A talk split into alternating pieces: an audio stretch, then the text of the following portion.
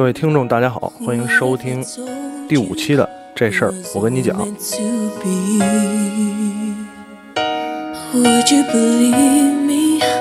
那开始之前还是得介绍一下这个节目啊，我好像除了第一期之外，哪期开始的时候都忘了说了。那这是一档啊，Jack Lee 的个人节目，呃，主要是跟大家闲聊，所以你有什么问题呢？有什么想聊的，那可以跟我的公众号交流。笑匠 Jack Lee 啊，笑匠，玩笑的笑，工匠的匠，J A X L E E 啊，大家关注可以交流。每周三晚上我会直播，跟大家 闲聊吧，闲聊这个这一周的乱七八糟的事儿，以及听众发来的留言也好啊，问题也好。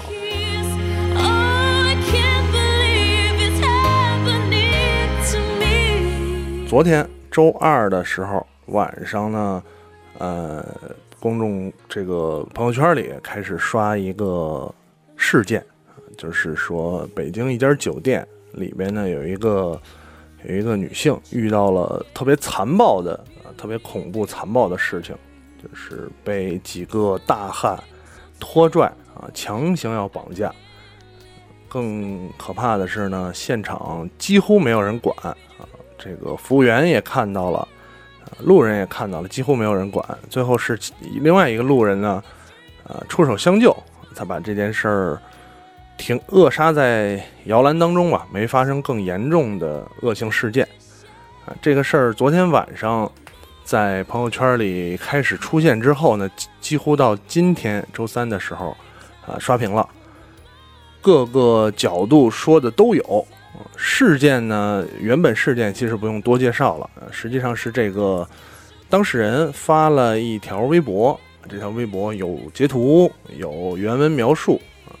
然后呢，大家如果不知道、没有关注、真的没有看到的话，现在你去呃微信上搜索，应该还是搜搜得到啊。这个呃某个酒店的品牌，如家旗下的啊，某个酒店的品牌，然后搜这个关键字的名字就可以。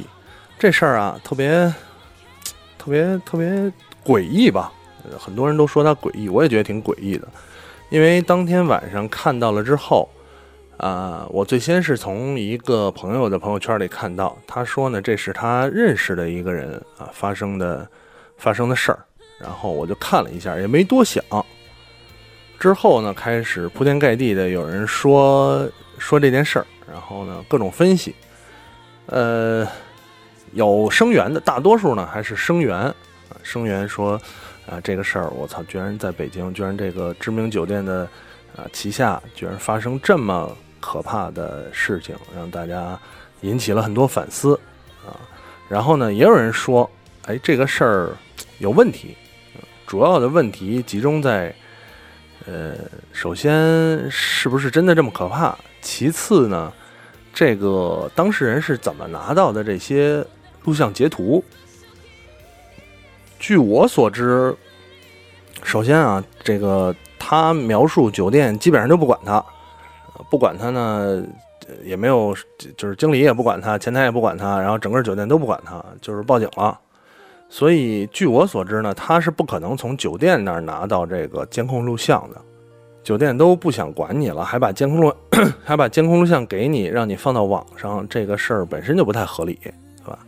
然后其次呢，他从有人说说报警了呀，从警察那儿拿到监控录像啊。其实有做这方面的朋友可以确认一下啊。据我所知，他要从酒从警察那儿拿到监控录像也是不可能的。警察如果这个事儿立案了，这个监控录像就属于证据，这证据呢是不会随便的给你，哪怕是当事人啊，也不会随便交出来的。所以他怎么拿到的这个监控录像？这个事儿，我没我没细分析啊，也没细研究当事人有没有出来说这个。只是后期呢，包括酒店，包括啊当事人呢，也发了一些其他的周边的微博。这个呢，就涉及到了这家酒店在进行一些经济调整啊，私有化呀、合并啊，涉及到股价的波动啊，这事儿就就复杂就深了。他们他们他们到底是不是有阴谋？然后呢，另外这个其实都都不算什么，咱们就当他没有阴谋，对吧？当他没有阴谋，这个毕竟还是给很多女性听众或者女性朋友呢，这个一个呃警示吧，就是你确确实实应该注意一下自己的人身安全。但是另外呢，也有一些 公众号挺逗的，说啊，女性自保，对吧？应该有以下方式，列出了几种。防身术啊，什么这个当时的应对套路啊，我觉得这个更扯淡了。你需要需要让每一个单身出行的女性都会武术，我觉得比让所有流氓都会武术还不现实。你怎么？请问怎么让他们学会这些基本的套路？还给出什么打下巴呀什么之类？我一般的姑娘。在这种情况下啊，面对几个大汉，还出得了手，呃，肯定也不是一般的姑娘了。而且你让让让让人去学习这套，我觉得很不合理的。哪怕是在战争时期，也不会人人都手上有功夫，都练过，更别提这种和平年代了。大家平常工作挺忙的，上哪儿学武术去？然后再有那一些讲了一些很。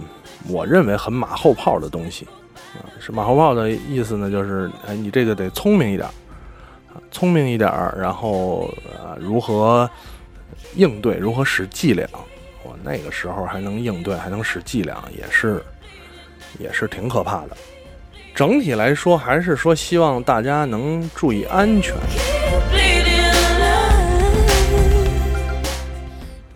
啊，直播间有人说洗衣服呢，对啊，洗衣服呢。刚才录播开始之前说了一下，因为这次录播之前睡着了，起来发现衣服也没洗呢，啊，必须得洗，凑合点吧，凑合点，听着都有生活感啊，就是洗衣机在那转，关不上的水龙头还滴着水。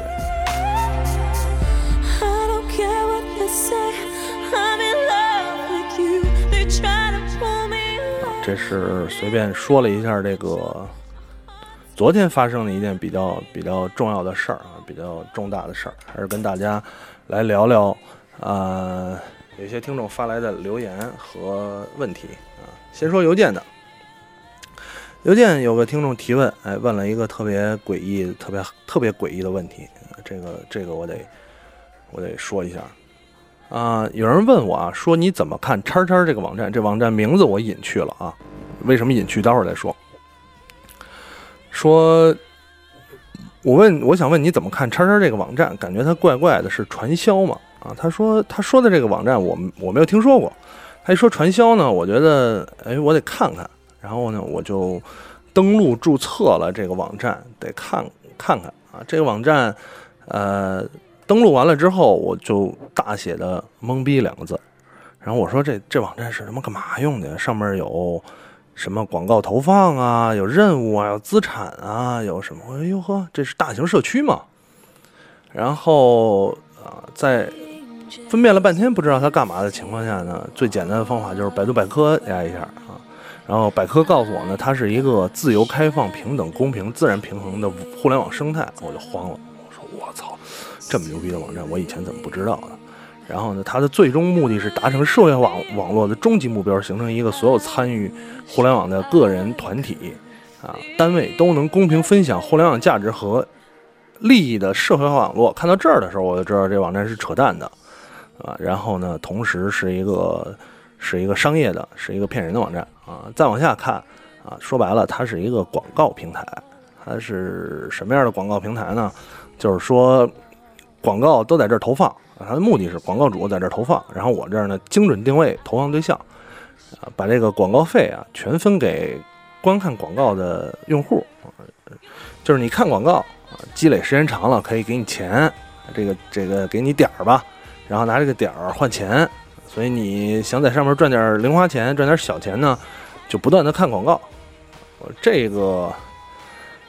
这种这种平台啊，然后所以我觉得说的时候呢，我不说它的名字，为什么呢？因为它涉及到用户可以在上面赚钱，我不太确定给我发来这个问题的听众呢是有没有什么其他目的啊？我怕万一说带有其他的目的，我一说。虽然咱们听众现在还不是特别多，但是有关注关注公众平台的人不是特别多，但是呢，有很多有的聊的听众也会听这期节目啊，变相造成了一种广告效应。你你没给我广告费，我就帮你打广告了。大家一听，哎，这网站可以赚钱，我就上去看看去吧。这个这个这个造成这种啊，想跟我玩这心眼儿没戏。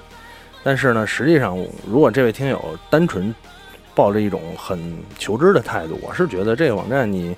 就跟很多的那种所谓在家坐着就把钱赚了的网站差不多，就是呢，你去分享广告，然后你在这儿不断的看广的看广告，啊，给你点小钱。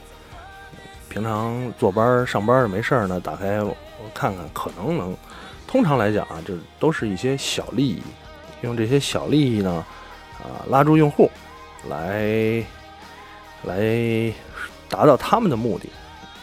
应该也没什么问题，看起来呢不像会盗取你什么资料啊，或者是让你沉迷啊，进行一些违法犯罪。真的说传销的事儿，这事儿就变成很容易变成违法犯罪啊。这是这个网站，然后呢，呃，后边还有其他的问题啊，我来看一下。这有一个听众提了一个挺沉重的问题，这个得得认真说一下啊。他说呢，我人在美国德州，第二个宝宝九月前因宫内发育迟缓，也就是在妈妈肚子里不长大了，三十三周呢就剖腹产出生。出生之后，他遇到了很多困难，现在新生儿加护病房，先在新生儿加护病房住了二十六天，之后回家两周开始出现了严重的喂养困难，现在实办实在没办法喂他吃东西了，只能插一根管子到他鼻子，直接往胃里灌奶。后来因为担心他脑瘫，做了 DNA 测试，发现呢染色体异常，但不是很严重。六号染色体杂合性缺失，也就是本来应该从爸爸妈妈各拿一半的染色体，他全从爸爸或者妈妈那儿来了。这样的结果就是他可能会出现肌张力低、生长发育迟缓等问题。我们很担心他以后会不会智障或者残疾。孩子妈妈已经回国，打算不要他了。他就是孩子妈妈呢，让我在美国找合适的人家领养，可是我又舍不得。他妈妈说，我要是带回国，他就带着孩子自杀。在国内呢，最可怕的就是那种鄙视和残疾人的鄙视和歧视残疾人的目光。我现在在美国又只是工作签证，没有绿卡。如果有绿卡，就打算一辈子带着孩子住在美国，不回国了啊！真不知道生活该怎么办。希望您能在节目中回答我的问题。这是这位听众提来的问题，呃，说实话，确实我我看了这个事儿呢，也真的没有说第一反应能给你一个答案，呃，毕竟这是一个很两难的选择。当呃你在人生当中啊，家庭当中遇到这种问题的时候，实际上已经能看出父母各自啊都做出了选择。我觉得你说哪种选择有错啊？可能道德上看，咱们说两方面嘛。从道德上看呢，作为父母，既然孩子出生了啊，就要负责下去，呃，为他的将来考虑。从生活上来看，必然孩子会将来在很多年、几十甚至是几十年的时间里，对父母造成巨大的压力。这个压力不光是来自生活的，来自心理的，来自周围的，以及来自你回首过去啊，发现这个选择是不是正确，是不是在不断的质疑自己，这个是一定会发生的。所以这两种选择真的都是很很艰难的。我相信孩子他妈说把孩子呢啊，在美国找人领养，说白了就是处理掉的这件事儿呢，也是。也并不是一个很很好做的啊选择，但是呢，我觉得他这么选呢，至少在我看来，代表了我不会将来出现这种真的半途而废的，或者说的难听一点呢，即使对这孩子出现什么不负责任的选择，也不是我做的，我自己不能到那个时候再做选择啊。啊，对于这个听友呢，他现在想就是说带回国，啊，肯定面临家庭的压力；留在美国呢，又没有办法。所以眼前这个选择，我觉得留在美国是一个很不现实，以及会造成更大压力影响的。因为你没有绿卡，你在那儿不是一个啊，除了工作不是一个合法的身份，孩子呢也没办法享享受美国的这些福利啊。然后，如果你强行留在那儿带着孩子，那生活压力呀啊，不一定说比你回国歧视和鄙视的目光要要少。但是呢，带回国这么说，必定会。引起周围人的这种目光，这个事儿是一个没有办法的啊！而且我觉得想把它扛下来很困难，很困难。所以孩子他妈说这种方法，如果可以有一个合适的美国家庭领养，那让孩子作为一个享受美国福利的啊这么一个方式生活下去，我觉得不一真的不一定不是一个好办法。有的时候，家长觉得我自己带，我啊承担压力，我为了他的后半生负责。但是你是不是真的可以负责？是不是真的可以做到？啊，我觉得你你真的要好好考虑一下啊。对于甚至对于孩子是不是好，很有可能呢啊，未来的几十年这孩子不懂，他都他都无法懂父母对他做出的这些。啊，这些事儿，但是，你身为一个父母，你要明白，你承担的压力，给孩子带来的压力都是些什么。最后呢，我还是说祝福，有点站着说话不腰疼了。我还是希望，呃，这位听众吧，你既然提来问题啊，希望我的回答呢，能在你自己心理判断当中某一方加一点砝码，啊，以及。未来会出现什么样的问题？那作为有的聊播客，作为我个人，是不是能帮上你很微小的一点忙啊？都随时向向我们提出来啊！我觉得，呃，毕竟孩子现在在这个世上，毕竟你要面临这个选择了啊！作为听众，咱们也是，呃，真的，如果说能尽到什么样的力啊，帮什么样的忙，呃，是一个是一个应该做的事情。啊，啊总之，总之，也确实没什么，没没没，没法说这个事儿，挺挺挺惨的。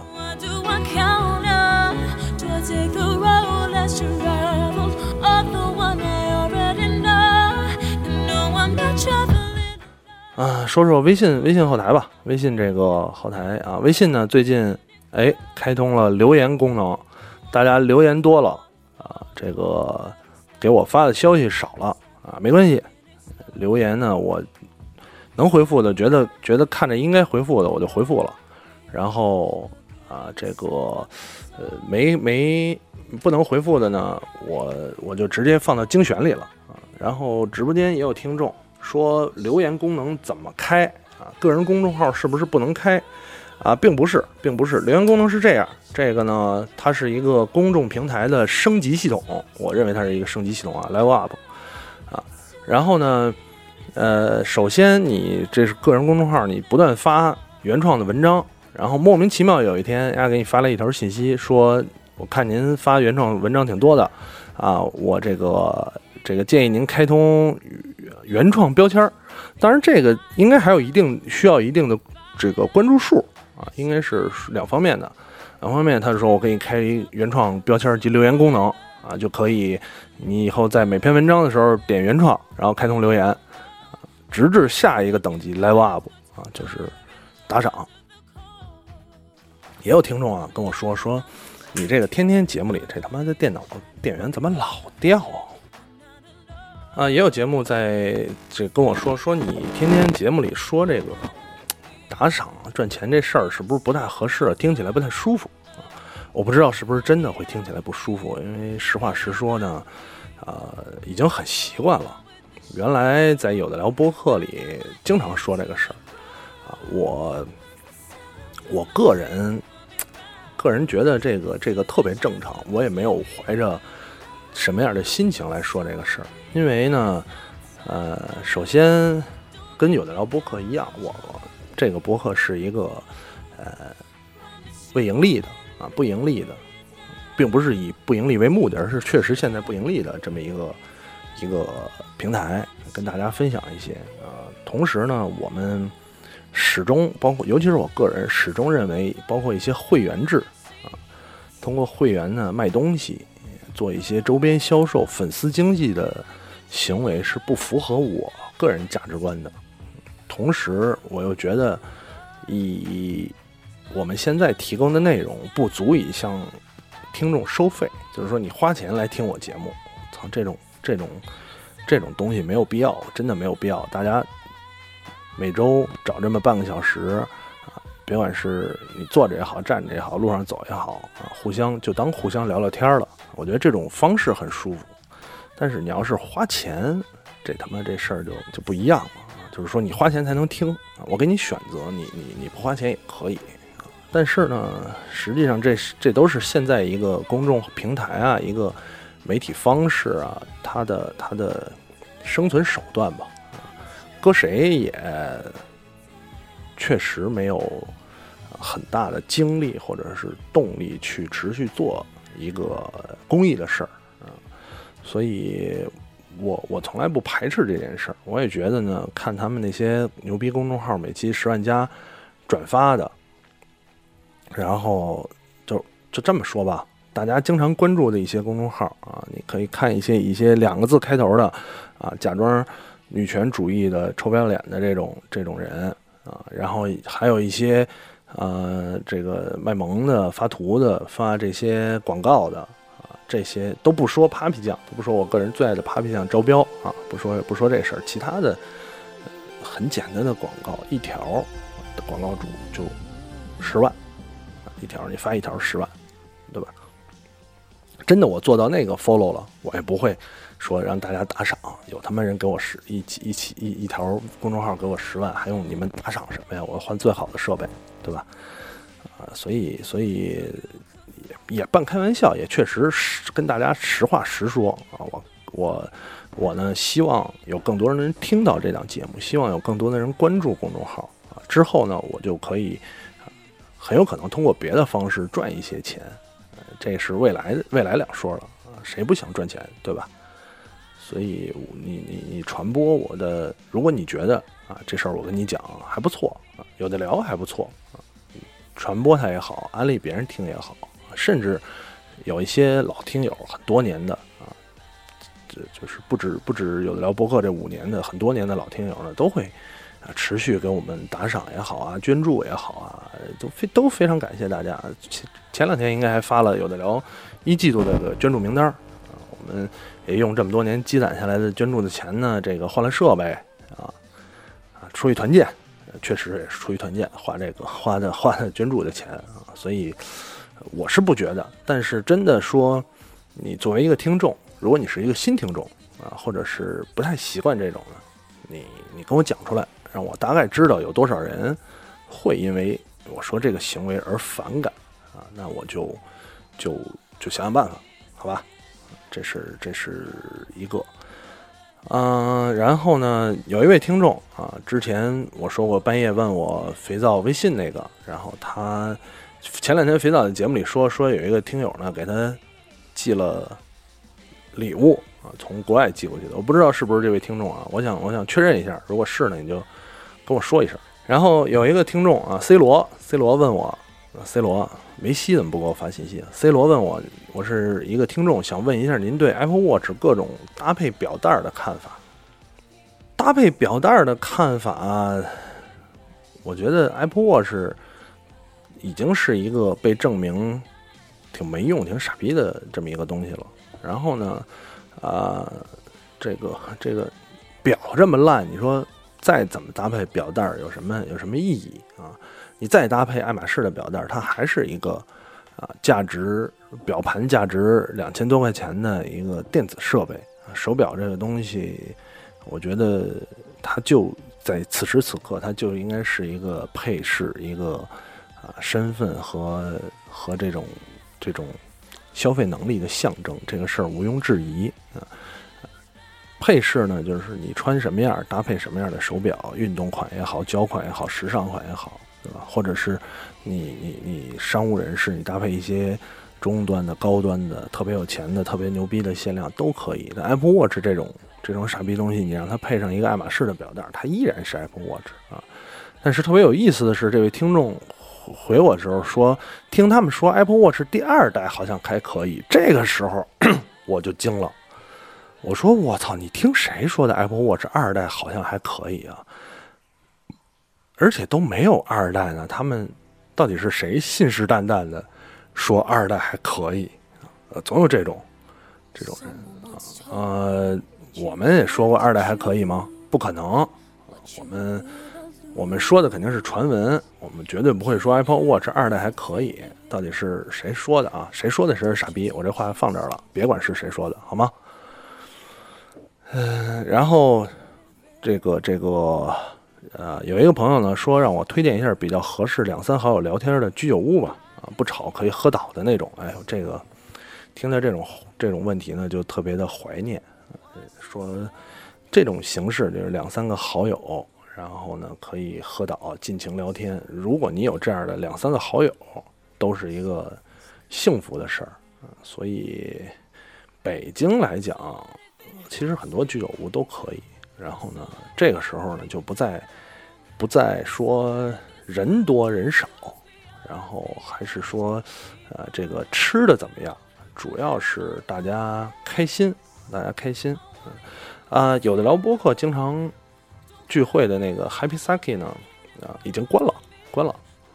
原因 原因是就就是那家店关了，但是整个的老板啊，我们的朋友啊，都还有别的别的店啊，他在。基本上是一家叫慢走的，你你在微信朋友圈里也可以搜到啊，很火的一家店。他们家的啊鳗鱼饭很好，然后然后呃当居酒屋也不错，但是呢，嗯，稍微人有点多。我个人推荐另外一家，这个在节目里说吧，在节目里说把我私藏的店啊，在北京红街，就是工体东门有一家叫八剑传的。居酒屋啊，我觉得它它地儿特别小，然后但是呃酒类也不多，但是呢吃的很好吃，然后环境人多的时候有点吵闹啊，这个电视上一直在放日本的电视台，感觉特别好啊，所以所以我觉得还可以，值得推荐，呃可以可以，如果有机会的话尝试一下啊，这个。给大家推两推荐两家店了啊，然后说想问为什么有些人问啊，说想问为什么小米东西都这么难用，七百块买个路由器都不好用啊。然后我在北京想知道哪有上传速度快的网线或者无线啊，有上传需求没有舒服的网速啊。哎呀，这问题问倒我了，小米东西为什么这么难用？这个事儿好难解释啊。我我我当时回复他了，但是我想了一下，我操，这个事儿确实好难解释啊。客观的说呢，这个东西可能从产品的角度，它就没有从好用这个出发点来出发。然后呢，但是主观的来说，它这个价位，你你你，它是不是你你是不是认为它在这个价位里算难用的啊？同价位的东西都比它好用，还是说？在同类型的产品里，它算难用的。同类型产品里难用很简单啊，就是价格便宜嘛。但是你说七百块买个路由器都不好使，我是同意，同意。为什么呢？因为它七百块那路由器，它也，它就不是一个专门开发路由器的厂商。再有呢，七百块那路由器呢，它也没有作为一个啊主要的产品在在研发和销售。这个东西主要是为了骗人用的，就是我们也有高端产品。而且花七百块钱，你为什么要买个小米路由器呢？你真的觉得小米路七百路七百块钱的路由器会有七千块钱的路由器那种效果吗？呃，然后在北京哪有上传速度快的网线？这个我真的不知道。我是一个只下载、只索取不分享的人。还有一听众特别逗啊，这个说那个作为一个从有的聊第一期听到现在的。听友说问我有没有考虑过做婚礼司仪，一举三得，不可以不浪费口才赚钱，还能认识更多女性。我也不知道为什么婚礼司仪能他妈认识更多女性。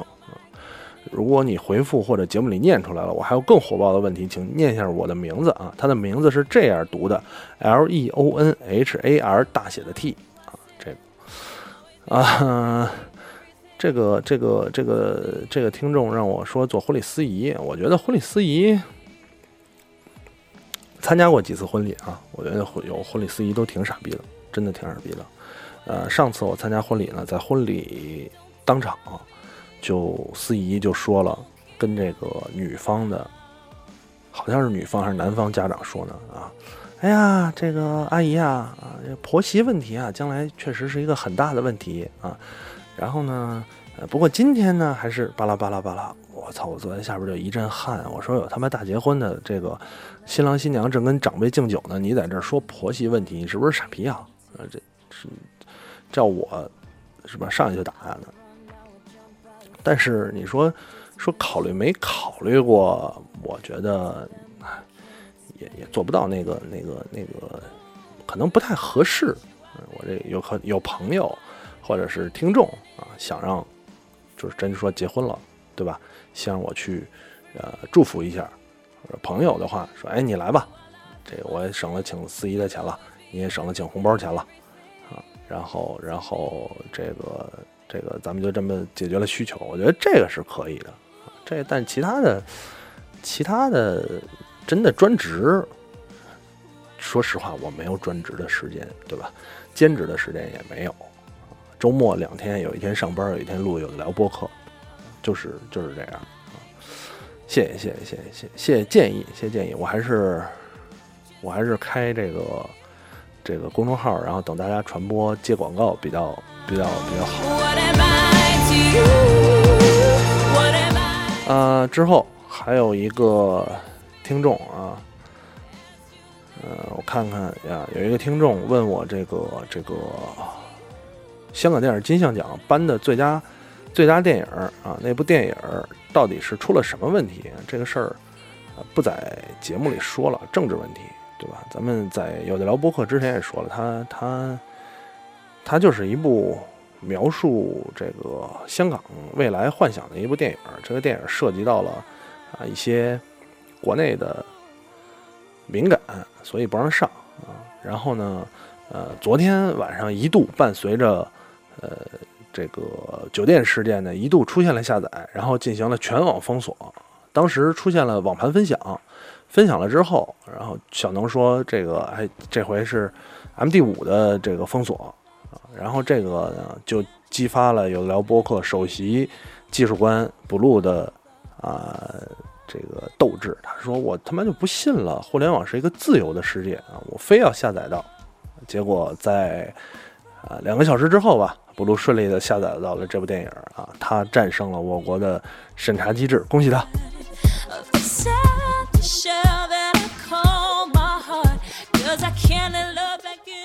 呃，时间也差不多了，这个也每周跟大家闲聊一会儿。上周呢是其实现场直播直播了将近五十多分钟，但是呃这个最后节目我剪出了半个小时的，这回呃也差不多吧，时间也差不多，估计再剪剪也是半个小时左右啊。有的听众问说你这个时间太短了，为什么这么短呢？原因只有一个，就是为了让你觉得没听够啊。没听够呢，下礼拜可能还听；没听够呢，你可能就想在微信公众号上跟我互动啊。没听够呢，呃，这个可以想方设法的啊，翻来覆去的听，攒的多了就好了。所以就是这个目的。再加上啊，晚上的时间大家听着洗衣机已经开始甩干了啊，呃，也聊不了太长，也不太适合聊太长。希望还是闲聊话题，跟大家。呃，聊聊天儿，然后说说这个最近发生的事儿啊，听众分享一下啊自己的一些发生的，别管大事小事儿啊，我也分享一下啊自己发生的大事小事儿，对吧？嗯，明天出差，出差去上海，呃，参加一个迪士尼的活动。等下周三录节目的时候呢，再跟大家分享我这次出差的见闻吧。哎，谢谢祝我不延误的听众。那么咱们今天节目到这儿差不多了，感谢大家收听这一期的这事儿我跟你讲啊。如果呢你想多跟我互动，想帮助我啊持续做下去，欢迎关注我的微信公众号“笑匠 Jax Lee”，呃，玩笑的笑，工匠的匠，J A X L E E。